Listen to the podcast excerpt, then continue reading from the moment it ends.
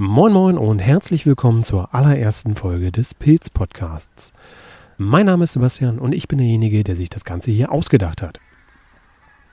Ich bin natürlich nicht alleine, ich verfüge gar nicht über entsprechendes Wissen, äh, als dass ich euch hier Woche für Woche irgendwie Interessantes und Skurriles aus dem Wald berichten könnte. Nein, nein, ich habe mir einen Pilzexperten zur Seite geholt, der Wolfgang. Das hört ihr euch gleich nochmal in der Folge, wenn es so richtig losgeht. Da wird er sich auch nochmal vorstellen.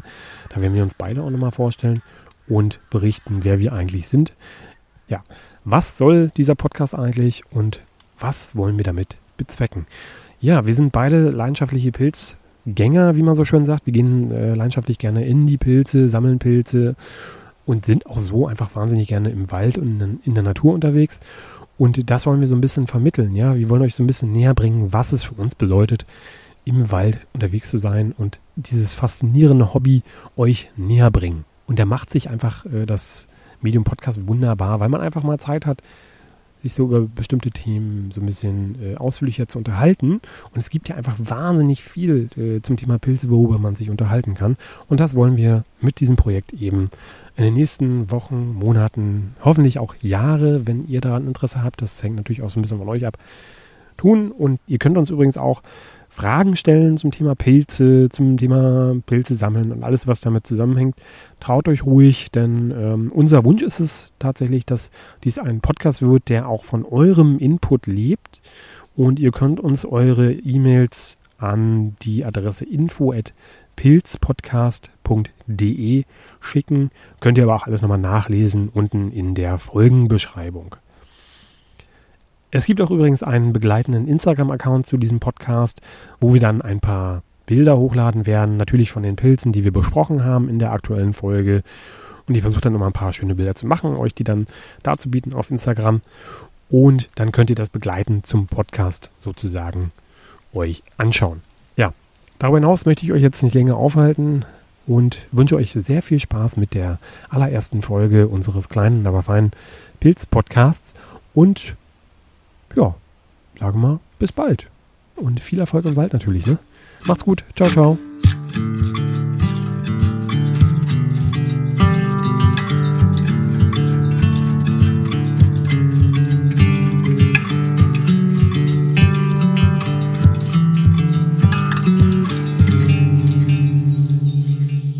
Liebe Hörerinnen, liebe Hörer, hallo und herzlich willkommen zur ersten Folge unseres kleinen, aber feinen Podcasts. Ihr seid hier richtig beim Pilz-Podcast und wir möchten euch ganz herzlich hier zur allerersten Folge begrüßen. Wir, das bin ich einerseits, Sebastian ist mein Name, ich bin 36 Jahre alt, wohne in Berlin und an meiner Seite der Pilzexperte Wolfgang Bivur. Hallo Wolfgang. Ja, hallo Sebastian.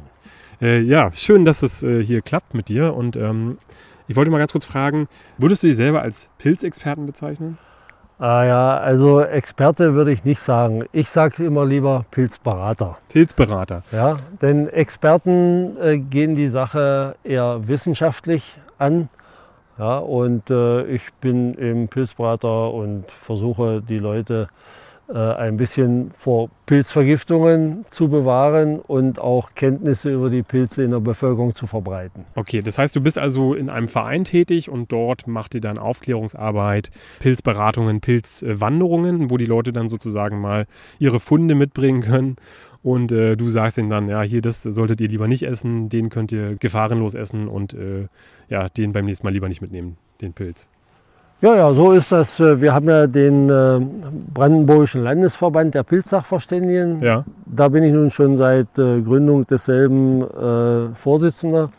Und, ähm, seit wann ungefähr? Der Verein wurde 2003 und 2004 quasi gegründet. Ja. Und ich mache das aber schon, wenn man so will, seit DDR-Zeiten. Und wir hatten vorher auch schon so eine, einen lockeren Haufen der Pilzberater denn äh, das System der Pilzberatung ist ja mit der DDR auch verschwunden. Ach so, okay. Das war in der DDR sehr gut organisiert. Das war nicht alles schlecht, um mit den Prinzen zu sprechen.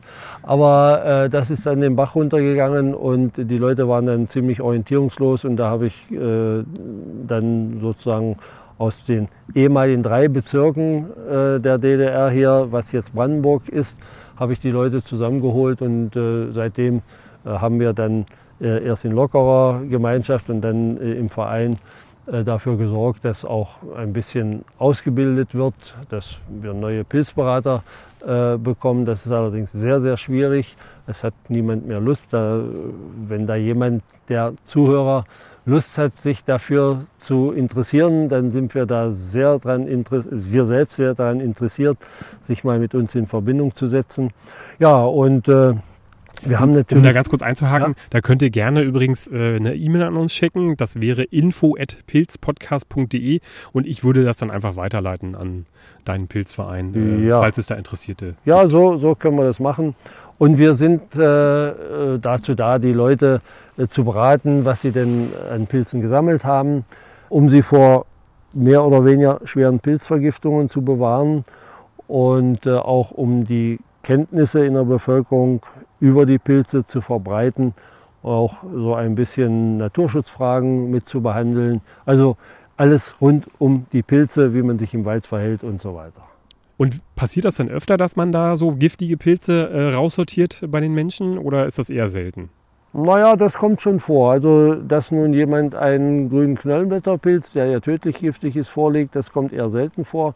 Aber andere Arten, die giftig sind, Giftchampignons zum Beispiel, ja. ganz viele äh, haben wir damit zu tun, äh, denn viele wissen gar nicht, dass es giftige Champignons gibt. Aber auch andere Arten, Pantherpilz, Perlpilz, wird immer wieder verwechselt. Aber äh, das war eher ein Problem der DDR-Zeit, als die Sachsen sich hier mit Panzerpilzen vergiftet haben.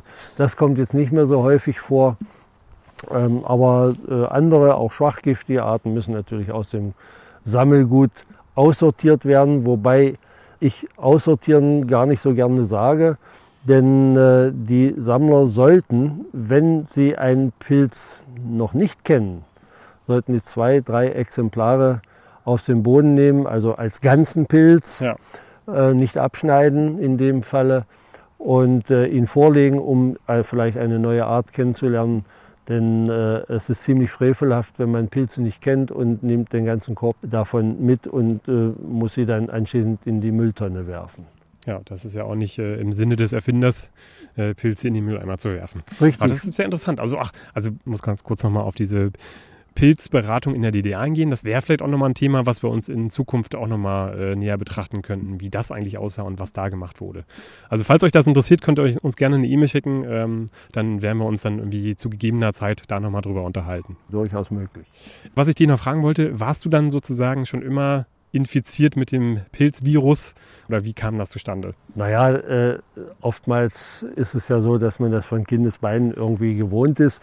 Also mit den Eltern in den Wald schon als kleineres Kind ne, mitgegangen und da haben wir natürlich nur die, die gängigen Speisepilze gesammelt, Steinpilze, Maronen, vielleicht ein Pfifferling.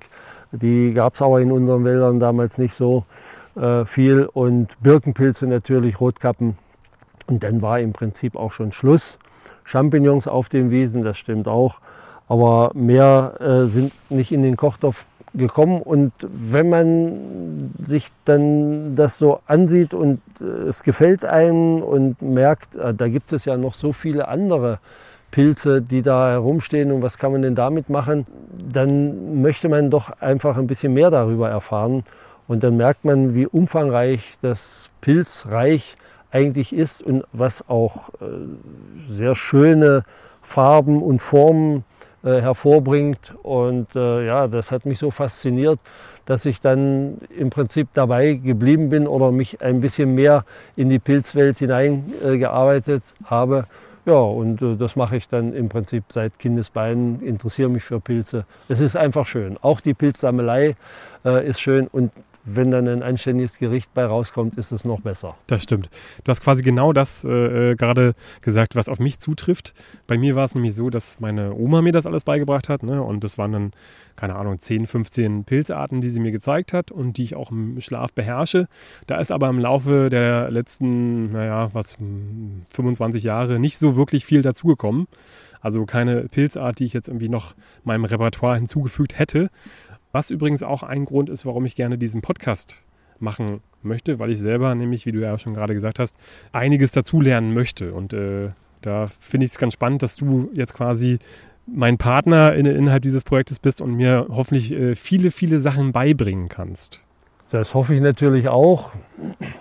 Man äh, muss oder, oder man darf nicht zu hohe Erwartungen haben, wenn man jetzt in den Wald geht oder mit einer, bei einer Pilzwanderung mitgeht, dass man dann gleich 15 Arten neu kennenlernt. Das, ja, nee, das, das ja wird nichts. Man muss sich dann auf ein, zwei Arten so ein bisschen festlegen, die genau kennen, dass man sie dann nachher auch, wenn man allein unterwegs ist, äh, als sicher äh, oder sicher bestimmen kann. Und so kann man dann im Laufe der Zeit immer mal wieder einen neuen Pilz oder einen Pilz, den man noch nicht bisher äh, im Fokus hatte, mal kennenlernen und dann vielleicht äh, auch für den Kochtopf nutzen. Und ansonsten ist es einfach schön, auch mal eine Reihe Fliegenpilze zu betrachten. Das stimmt, ja. Das ist uh, immer wieder eine schöne Ein herrliches Sache. Bild. Und man muss ja auch bei der Pilzsammelei bedenken, dass die Pilze äh, ja nicht dazu da sind, ursprünglich um vom Menschen verzehrt zu werden, sondern sie haben ja eine ganz wichtige Funktion im Haushalt der Natur und deswegen auch immer der, der Hinweis oder die, die Bitte oder der Rat, wie auch immer, Pilze, die man nicht kennt, nicht zu zerstören. Übrigens auch ein sehr interessantes Thema, wie eigentlich so ein Pilz funktioniert, wie er aufgebaut ist, wie er sich vermehrt. Auch ein Thema, was wir sicherlich mal in Zukunft auch nochmal angehen werden und etwas genauer betrachten werden. Ja, okay.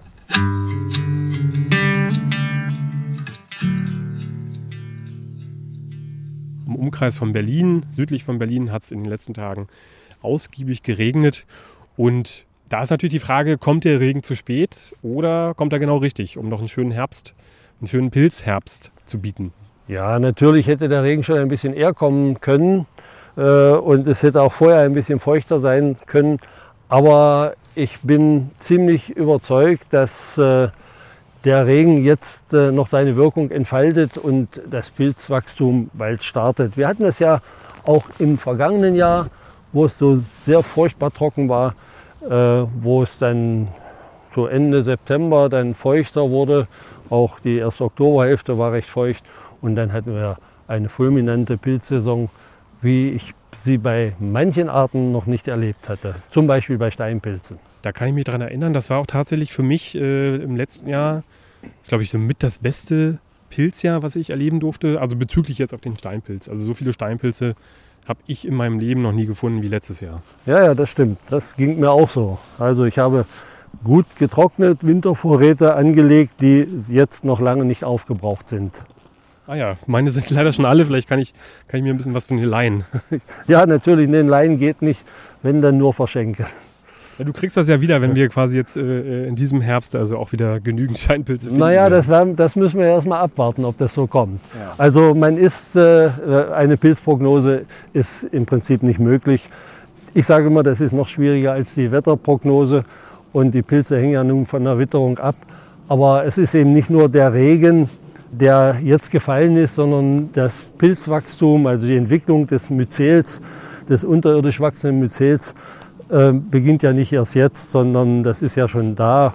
Und äh, oftmals äh, ist es wahrscheinlich so, dass die Fruchtkörperentwicklung, also die Entwicklung der Pilze an sich, auch davon abhängt, wie sich die Witterung davor gestaltet hat. Also oftmals wahrscheinlich über Monate vorher ähm, davon abhängig, wie dort die Witterung war. Aber das weiß eben niemand so genau, was die Pilze wirklich ähm, so brauchen und was sie am besten mögen. Ist ja wahrscheinlich auch schwierig in Zeiten vom Klimawandel, wo ja der Niederschlag immer weniger wird und wir eigentlich in den letzten Jahren immer durchschnittlich viel zu viel Regen hatten, was das eigentlich für Auswirkungen ähm, auf das Myzel hat. Ja, wir hatten zu wenig Regen, nicht zu viel. Habe ich zu viel gesagt? Ja. Ich meine natürlich zu wenig. Na klar, natürlich zu wenig. Ja, äh, das, das bleibt abzuwarten. Ich meine, äh, das kann man jetzt absolut noch nicht, noch nicht sagen, wie sich das in Zukunft auswirken wird. Natürlich wird es eine Auswirkung haben, aber wie die aussieht, weiß natürlich im Moment noch niemand. Also drückt die Daumen da draußen, dass wir noch einen schönen Pilzherbst haben werden und äh, dass ihr alle reichlich äh, eure Pilzkörbe noch mit diversen Röhrlingen und anderen Pilzen äh, füllen könnt. Ähm, ich finde, das ist auch irgendwie äh, ein gutes Stichwort, um jetzt vielleicht Leute anzusprechen, die noch nie Pilze sammeln waren oder die sich das jetzt bis jetzt nicht getraut haben. wäre das ja eigentlich eine gute Gelegenheit, um jetzt mal damit anzufangen, oder? Also ich meine, wartet noch ein, zwei Wochen und äh, im Idealfall sind die Wälder prall gefüllt mit Pilzen und ihr werdet gar keine Probleme haben, da die ersten Exemplare zu finden. Ja, naja, wie gesagt, äh, das ist auch die Hoffnung.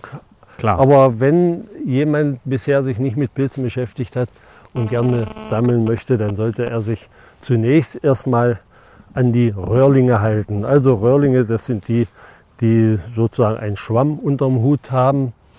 Äh, dazu gehören Steinpilze, Rotkappen, Butterpilze, Maronen und so weiter, viele mehr. Äh, denn unter diesen Röhrlingen gibt es keine stark giftigen Arten, die einen in, Lebens, in eine lebensbedrohliche Situation äh, bringen könnten. Also eine vorzeitige Himmelfahrt ist mit Röhrlingen nicht zu befürchten. Es gibt natürlich einige schwachgiftige Arten, wie den Satanspilz beispielsweise, der äh, ja, so ähnlich aussieht wie der flockenschielige Hexenröhrling. Und äh, den flockenschädigen Hexenröhrling halten viele für den Satanspilz. Das ist aber unsinnig, weil der Satanspilz oder auch einige andere rare, giftige Röhrlinge hier in Brandenburg so gut wie nicht wachsen. Da muss man sich also nicht vorfürchten. Das heißt, die Leute, die in Brandenburg leben, haben Glück diesbezüglich.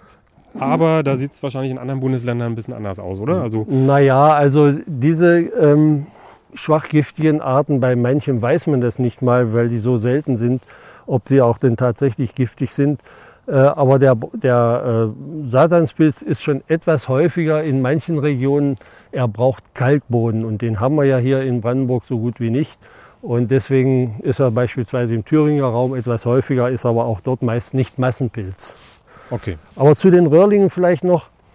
Man kann sich natürlich schon das Pilzgericht versauen, wenn man den äh, ungenießbaren, den bitteren Gallenröhrling mit ins Gericht schnippelt. Oh ja, den kenne ich. Der Gallenröhrling oder auch Bitterling genannt, ist ja wirklich, wie der Name saubitter und versaut das Gericht. Aber ja. er ist nicht giftig und man kann ihn auch, äh, er wird ja leicht mit dem Steinpilz verwechselt. Und äh, wenn man ihn mal kostet, was man nicht mit allen Pilzen machen darf, also Kostprobe nehmen, ausspucken natürlich wieder und er ist bitter, dann weiß man, man hat einen Gallenröhrling. Man kann ihn aber auch sonst ganz gut unterscheiden. Nur bei relativ jungen Exemplaren ist das manchmal ein bisschen schwierig. Ja, du hattest mir vorhin noch erzählt, dass ein Freund von dir äh, hat diese Rezeptoren für Bitterstoffe gar nicht und der isst die einfach ganz normal in seiner Pilzmahlzeit. Ja, ja, also dem macht das nichts aus. Er sucht die nicht gezielt, aber er kann die Bitterstoffe nicht schmecken und der Gallenröhrling ist ja nicht giftig und wenn er mal dort einen drin hat, dann äh, macht ihm das überhaupt nichts aus. Oder er benutzt ihn als Füllsinn, wenn er vielleicht bloß einen Steinpilz gefunden hat. Ist natürlich ärgerlich, wenn dann noch andere Leute mitessen. Ne? Und, äh ja, das kann man natürlich nicht machen. dann wird man seine Gäste wahrscheinlich nie wiedersehen. Ja. Also wenn man seine Gäste loswerden möchte. Also ich meine natürlich, äh, sie werden dann nicht wiederkommen. Ne? Ja, interessant.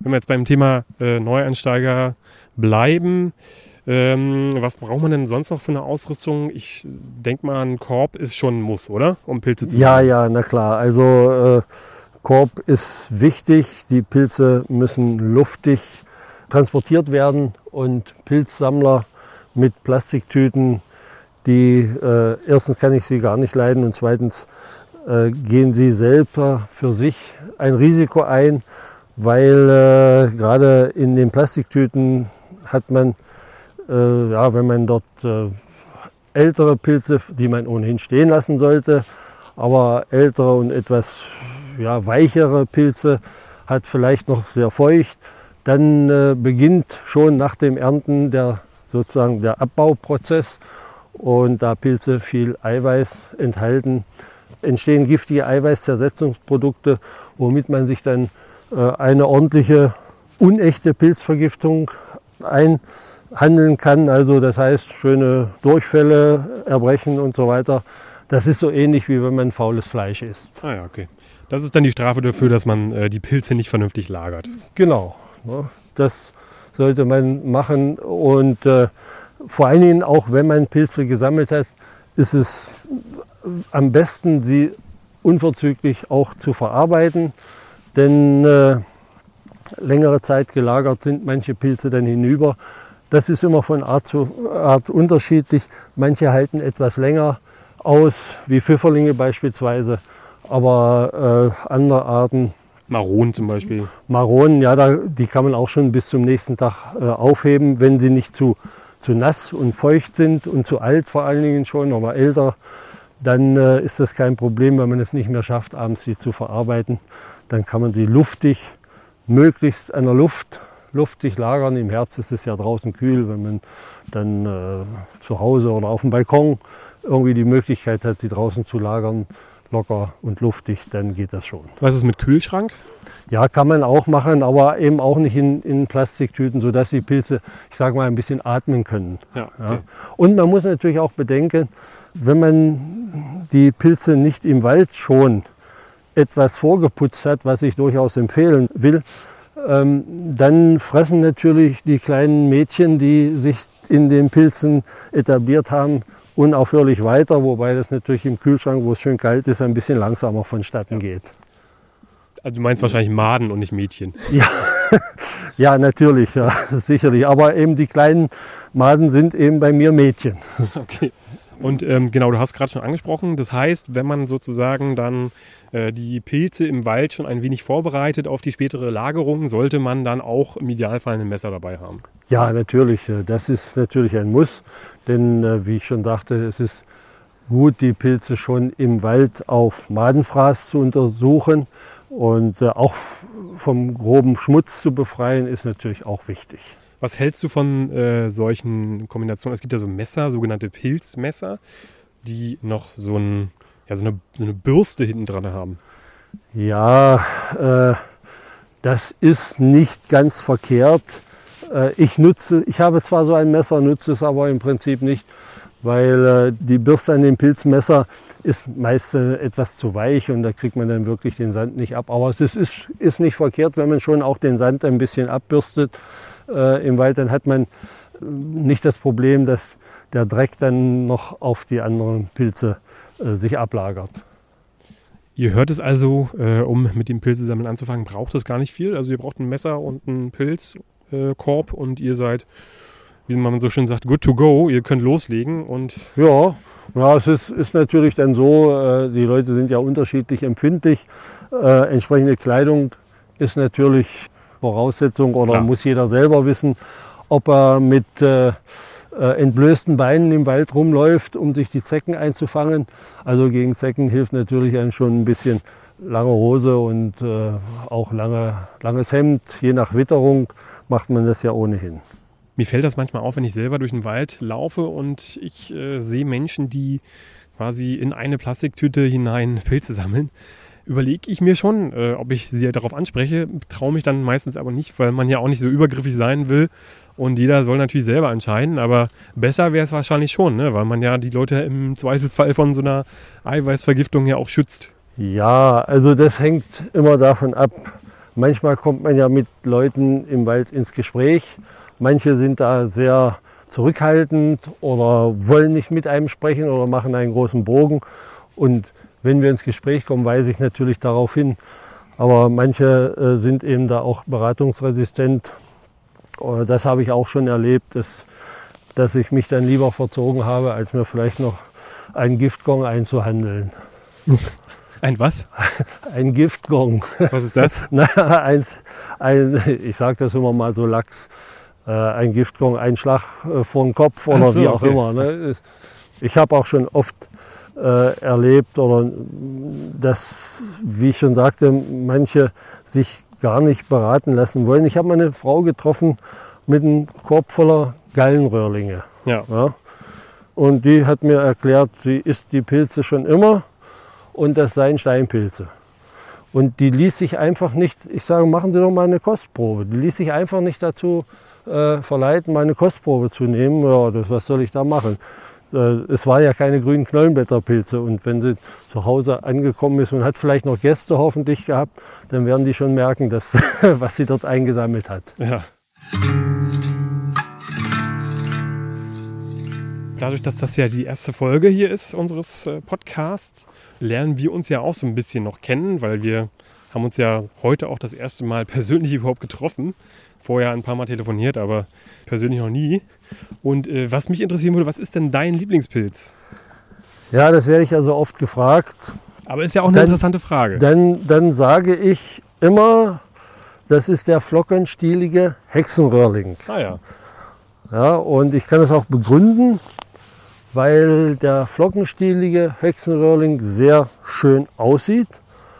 Also er hat eine, ja, so ein schönes Karminrot, rote Röhren und einen braunen Hut. Und er hat eine äh, knuffige Gestalt, eine sehr derbe Gestalt und er schmeckt gut. Und was auch sehr wichtig ist, er ist im Prinzip nie von Maden befallen. Das kommt ganz, ganz selten vor, dass der Flockenschielige Hexenröhrling mal ein paar Maden beherbergt. Und deswegen, wenn man sich dort bückt, dann weiß man, man kann ihn auch äh, mitnehmen. Das ist ja bei Steinpilzen oftmals stimmt, nicht ja. der Fall. Ja.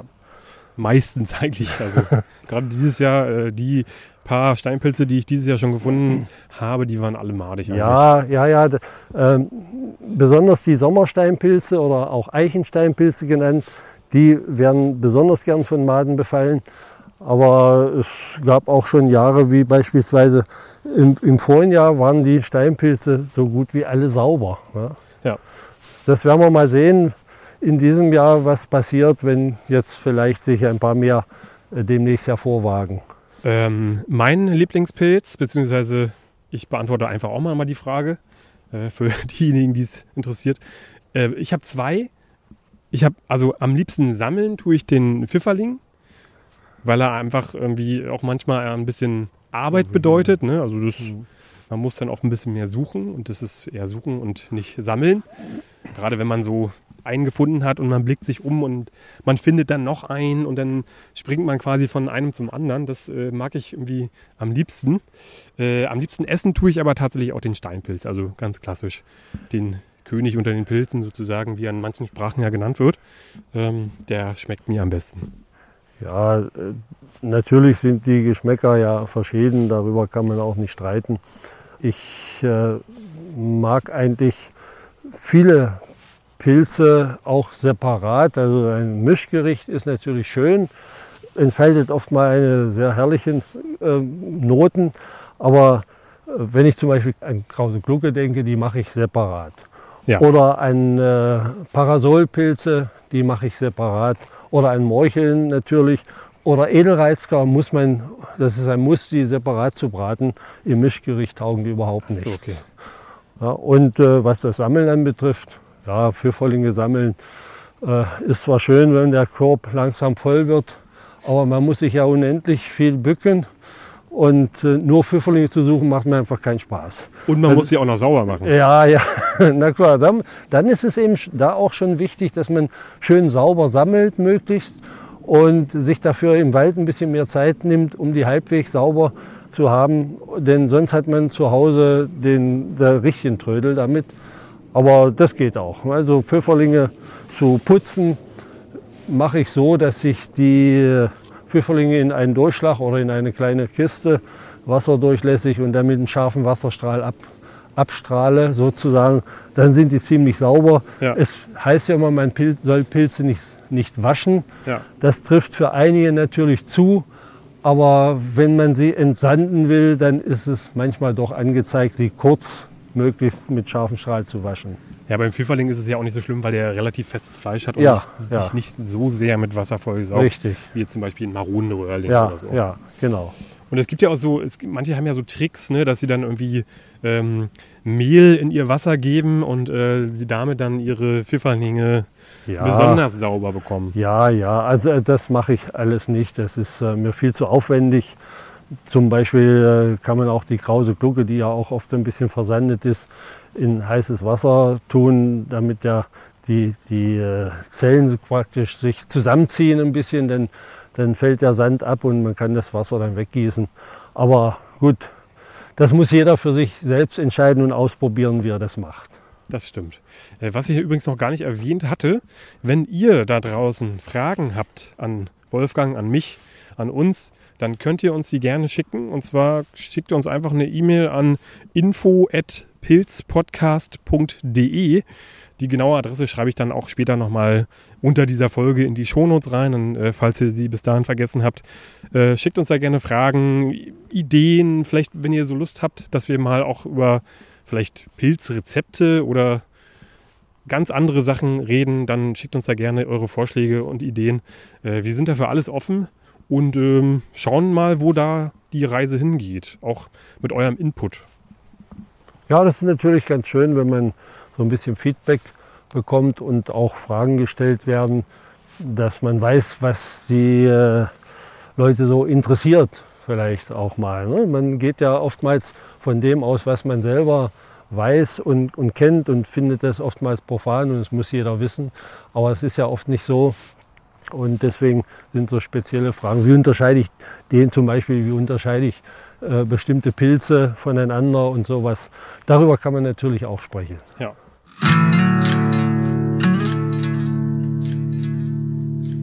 Ja, jetzt haben wir hier ja doch mal was. Was hast du denn da gefunden? Das, das ist ein Edelreizker. Ah. Okay. Ja, wir, wir haben ja hier Kiefern und äh, der Edelreizker, ein, ein sehr guter Speisepilz, gehört zu den Milchlingen. Es ist einer der schmackhaftesten, ja, also unter den Milchlingen sagen wir mal der beste, der uns hier in den Korb gerät. Interessant, den kenne ich zum Beispiel äh, noch gar nicht. Ist der denn äh, wahrscheinlich für Anfänger eher nicht geeignet, oder? Naja, doch. Also die, die, äh, unter den Milchlingen gibt es sehr viele äh, scharfe Arten. Also Milchlinge heißt, äh, dass diese Pilze einen Saft absondern, wenn man sie anschneidet. Und äh, wenn man an dieser Milch leckt, das darf man bei diesen Milchlingen, dann äh, sind manche sauscharf, die lässt man lieber weg. Und äh, einige sind mild, die kann man dann auch essen, mit einer Ausnahme, das ist der Bruchreizker, aber da brauchen wir jetzt nicht, nicht äh, ähm, darauf eingehen näher. Ja. Wenn man, wenn man die Pilze, wenn du hier ein Foto machen willst, an, mal sehen, anritzt, ja, dann gibt es hier eine, huch, was ist, ja, wie, wer bist du denn? Ja? Ja? Bin der Johnny. Möchtest, möchtest du auch einen Pilz essen? Wir haben hier gerade Besuch von einem neugierigen Hund bekommen. Und seinem Besitzer natürlich. Ja, ich habe nichts für dich. Die Pilzpfanne ist noch nicht fertig. Ja, das sieht man jetzt nicht so, so sehr stark, dass der Milchsaft austritt, aber wenn man den Pilz anschneidet oder aufbricht, dann hat er einen roten oder orangefarbenen, mohrrübenroten Milchsaft. Und diese äh, rotmilchenden Milchlinge, auch Reizker genannt, die sind alle essbar. Also Okay. milde Milch und essbar. Also da äh, ist nicht, äh, kann man nichts falsch machen, aber es gibt eben nur wenige Arten. Der ist hier schon hinüber, Ja. na, den hat schon einer umgelegt und er ist auch bewohnt. Der wäre also, wenn ich den mal, ich schneide den mal durch, Ja. ja, da sieht man hier, hier doch die schönen Madenfraßgänge. Hier wäre noch ein bisschen was Gutes, aber gerade in den Edelreizkern äh, findet man oft so mittendrin irgendwo richtige Cluster, die, wo die Maden stecken, Ja. während andere Teile noch gut sind. Bei den Steinpilzen sieht es meist anders aus. Da gehen die vom Stiel rein, da ist der Stiel madig und dann kann man oftmals den, Oh Hut, ja. den Hut noch nehmen. Oh ja, da sieht man es ja auch. Ich Ja, mache mal ein Foto. Aber hier ist ja richtig, richtig mistig. Die Fotos, die ich jetzt hier gerade mache, die könnt ihr auf unserer Instagram-Seite euch anschauen. Äh, da sucht ihr einfach mal nach Pilz-Podcast bei Instagram, beziehungsweise ihr könnt auch einfach in euren äh, Browser pilzpodcast.de eingeben. Da werdet ihr momentan noch auf unsere Instagram-Seite weitergeleitet. Geplant ist da natürlich auch ein Internetauftritt. Das habe ich bis jetzt aber nicht geschafft, ähm, weil ich ja auch berufstätig bin. Und das ist aber für die Zukunft geplant, dass wir da ein paar Sachen auch noch veröffentlichen, dass wir die Bilder veröffentlichen, dass wir vielleicht auch ab und zu mal ein paar kurze äh, Berichte veröffentlichen. Also das, das äh, wissen wir auch noch nicht so ganz genau, was wir da genau machen wollen, aber da wird auf jeden Fall irgendwann noch was kommen. Aber momentan, wie gesagt, werdet ihr da auf Instagram weitergeleitet und könnt uns da folgen und wunderschöne Fotos von Pilzen begutachten. Und wir waren jetzt ja beim Edelreizger. Ähm, wann, in welcher Zeit kann man den denn finden? Im Normalfall äh, ist September, Oktober die Saison. Ja? Und dann, wie in diesem Jahr, hängt es immer davon ab, wann beginnt die Saison. Oder beginnt sie überhaupt? Ja, also wir hatten 2018 war sie ja im Prinzip Totalausfall.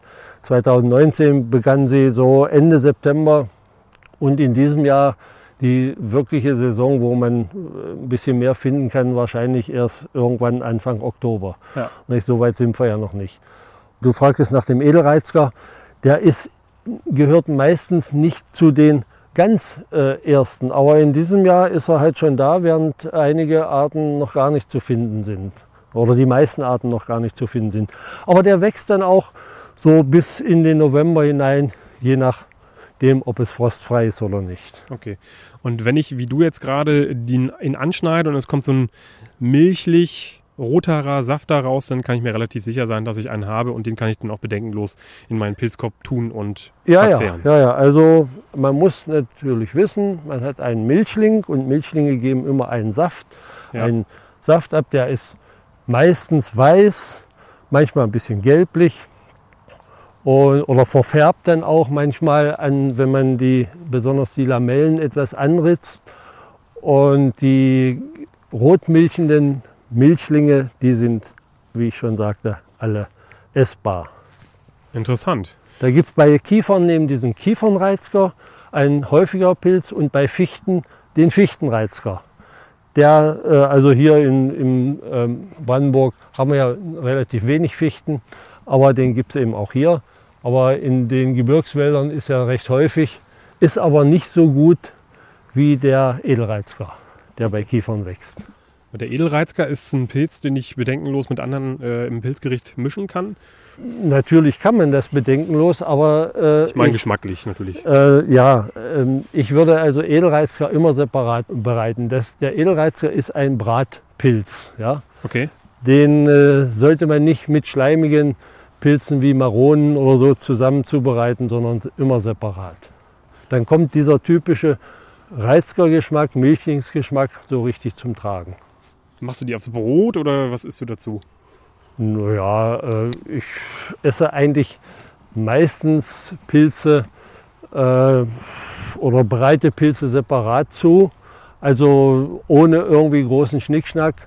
Ich will ja den, den Pilzgeschmack haben. Ja. Na, da gibt es ja sehr viele Gerichte, die mache ich alle nicht. Äh, Pilze in die Pfanne mit Zwiebel und Salz und Pfeffer. Butter in Butter oder Olivenöl kann man auch nehmen. Und äh, dann gibt es einige Arten, wo ich Speck dazu nehme, aber äh, das mag ich nicht bei allen oder ah ja. bei, nur bei wenigen. Oder auch mal ein Ei darüber ist auch ganz schön. Klingt gut. Wenn ihr mehr solcher Rezepte euch wünscht, dann schreibt uns gerne und äh, dann werden wir da auch mal ausführlicher drüber sprechen.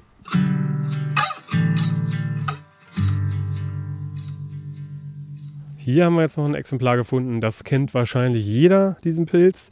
Das ist wahrscheinlich auch der Pilz, würde ich mal jetzt vermuten, der am wenigsten zu verwechseln ist mit einem anderen Pilz. Macht ja auch nichts, weil er äh, eher nicht gegessen werden sollte. Ja, also man kann ihn bestenfalls verwechseln, wenn er ganz, ganz jung ist, weil er dann noch nicht äh, diese rote, schöne rote Farbe zeigt mit den weißen Punkten. Diese weißen Punkte oder Hüllreste sind übrigens können auch abgewaschen sein. Also es kann auch sein, dass man einen Fliegenpilz findet ohne diese roten Punkte. Der Pilz ist ja, wenn er jung ist, von einer, von einer Gesamthülle umgeben. Ja? Und wenn der, wenn, also die, die ist weiß oder höchstens ein bisschen gelblich gefärbt und wenn der, wenn der äh, sich dann streckt, dann reißt diese Gesamthülle auf und diese die Reste dieser Hülle, die bleiben dann als weiße Punkte auf dem Hut äh, ah. sitzen. Ne? Und bei Regenwetter können die, die sind also nur locker, relativ locker und bei Regenwetter können die durchaus auch mal abgewaschen sein. Aber Fliegenpilze isst man nicht. Ja, äh, der Fliegenpilz ist ein Vertreter, dessen Gift aufs Nervensystem wirkt. Und äh, Vergiftungen äußern sich dadurch, dass man sich rauschartige Zustände einfängt. Ähm, da muss man jetzt nicht weiter drauf eingehen. Es gibt immer auch mal äh, ja, Jugendliche, die sich vielleicht mal daran versuchen. Aber das würde ich gar nicht empfehlen, denn man weiß auch nicht, wie viel, die, wie man ihn dosieren wie soll. die Dosis ist, weil der Giftgehalt schwankt offensichtlich auch äh, oder soll auch sehr stark schwanken. Und äh, man weiß natürlich, dass äh, Fliegenpilze zu rituellen Handlungen, beispielsweise äh, bei den Schamanen in, in Sibirien, Nordsibirien, viel verwendet wurden. Also das äh, noch bis, bis in die Anfänge des letzten Jahrhunderts hin. Und äh, dort sind die Fliegenpilze wohl nicht so häufig und deswegen waren Fliegenpilze natürlich sehr viel wert und man hat den Berichten zufolge Fliegenpilze zum Beispiel gegen Rentiere getauscht, äh, also die sich das leisten konnten. Also Rausch gegen Fleisch. so, so etwa, ja. Und äh, ähm, es wurde auch berichtet, dass äh, die, äh, ja, das, das, das Gift des Fliegenpilzes erscheint äh, wieder schnell im Urin. Und okay. da die Fliegenpilze rar waren, hat man dann den Urin in Kannen gesammelt und hat sich dann nochmal äh, damit berauscht. Also es ist nicht so sehr appetitlich, aber es ist wohl so gewesen. Also man hatte richtige Sammelkannen Urin gesammelt und sich dann sozusagen vom zweiten und sogar dritten Auf, Aufguss nochmal äh, etwas Gutes getan, wenn man so will. Da hat man für den Rausch hat man alles getan. Da hat man sogar den Urin des Nachbarn getrunken, um sich nochmal zu berauschen. Ja, ja, das ist, das ist tatsächlich so. Äh, die, die Untergebenen oder die ärmeren Leute, die haben dann vielleicht den dritten Aufguss äh, nochmal bekommen. Das war dann günstiger. Ja, ja, die konnten sich das ansonsten nicht leisten. Das ist ja verrückt. Ich habe auch von Tieren gehört, äh, oder es soll irgendwelche Tiere geben, die, die den äh, Fliegenpilz fressen, um sich daran zu berauschen. Äh, das äh, kann ich nicht, äh, das ist mir jetzt nicht so geläufig. Da liest man ab und zu mal was darüber, ja. Ich werde das mal nachreichen. Ich, ich, ich recherchiere das nochmal und dann äh, werde ich da mal einen Link posten in den äh, Show Notes. Es gab wohl auch mal äh, eine, eine Hühnerfamilie, die äh, weggeworfene Fliegenpilze äh, gefressen hat und die dann torkelnd über Misthaufen gefallen sind. Also so, sowas habe ich mal vor langer Zeit gelesen. Das, das erscheint durchaus äh, plausibel. Aber nichtsdestotrotz finde ich, ist es ein faszinierender Pilz. Ja, na klar, er sieht schön aus und ist manchmal in großer großer Anzahl zu finden. Es ist einfach eine Augenweide. Es ist auch irgendwie, glaube ich, in der Literatur, in der Geschichte der Menschheit, ist er ein Pilz, den man schon lange kennt und auch äh, äh vielen Abbildungen findet. Ja, ja, ja, ja. Eben aus, aufgrund dieser Wirkungen äh, ist ja sozusagen, äh, ja, oder die Kenntnis darüber weit verbreitet. Er gilt ja auch als Glückspilz, ne, obwohl ja, genau. er giftig ist. Und das hat wahrscheinlich auch was mit diesen Rauschzuständen, die er verursacht, zu tun. Und äh, ja, da gibt es ja auch, also die, die Spekulationen sind da sehr breit gefächert. Ob das nun alles so stimmt, sei dahingestellt. Aber selbst der Weihnachtsmann äh, soll etwas mit dem Fliegenpilz zu tun haben. Also die rote Farbe des Weihnachtsmanns? Ja, ja, ja, genau. Könnte eventuell ja, auf den Fliegenpilz zurückzuführen sein. Ja, ja. Das ist ja interessant. Ja, da müssen wir mal äh, Bücher von dem Herrn Rätsch lesen, der sich sehr äh, viel mit solchen mit Giftpflanzen und eben auch also Rauschpflanzen und Pilzen beschäftigt hat.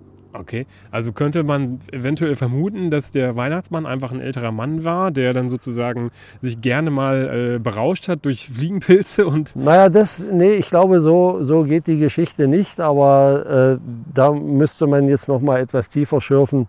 Äh, ich habe das vor vielen, vielen Jahren mal äh, so gelesen äh, und da kam eben der Weihnachtsmann äh, drin vor, dass es in irgendeiner Beziehung steht zu dem Fliegenpilz. Sehr spannend. Das werde ich irgendwie auch nochmal nachschlagen und eventuell nachreichen ja. für euch, äh, dass ihr das auch nochmal nachlesen könnt. Ja. Ähm, interessant.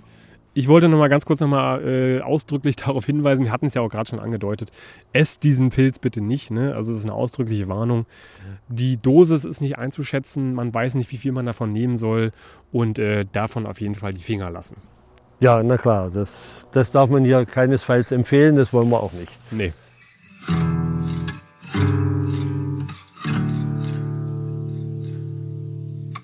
Ich hoffe, oder beziehungsweise wir hoffen, dass ihr dabei bleibt, dass ihr quasi unseren Gang in den Wald, auf die Wiesen begleitet und dass wir so ein bisschen, das ist auch ähm, das, was ich mir vorstelle, so dieses Gefühl aus dem Wald in die Wohnzimmer, in die Ohren der Menschen dort draußen äh, über, vermitteln können und vielleicht euch auch so ein bisschen vermitteln können, was für ein tolles Hobby das eigentlich ist, wie viel Spaß es macht, einfach auch nur mal in den Wald zu gehen, ohne jetzt vielleicht sogar auch Pilze zu finden, das einfach, äh, einfach mal dem, dem Alltag entfliehen und ja, das hat also jedenfalls bei mir schon teilweise meditative Züge, die, wenn ich da im äh, Wald unterwegs bin und, und, Pilze sammeln gehe, weil ich mich dann quasi vollends darauf konzentriere und nichts anderes wahrnehme und das ist das für mich immer so ein, so ein kleiner Urlaub äh, aus dem Alltag. Richtig, das, das sehe ich auch so. Der Wald hat ja eine eine enorme Ausstrahlungskraft, wer dafür zugänglich ist. Und äh, es ist einfach schön im Wald, erholsam.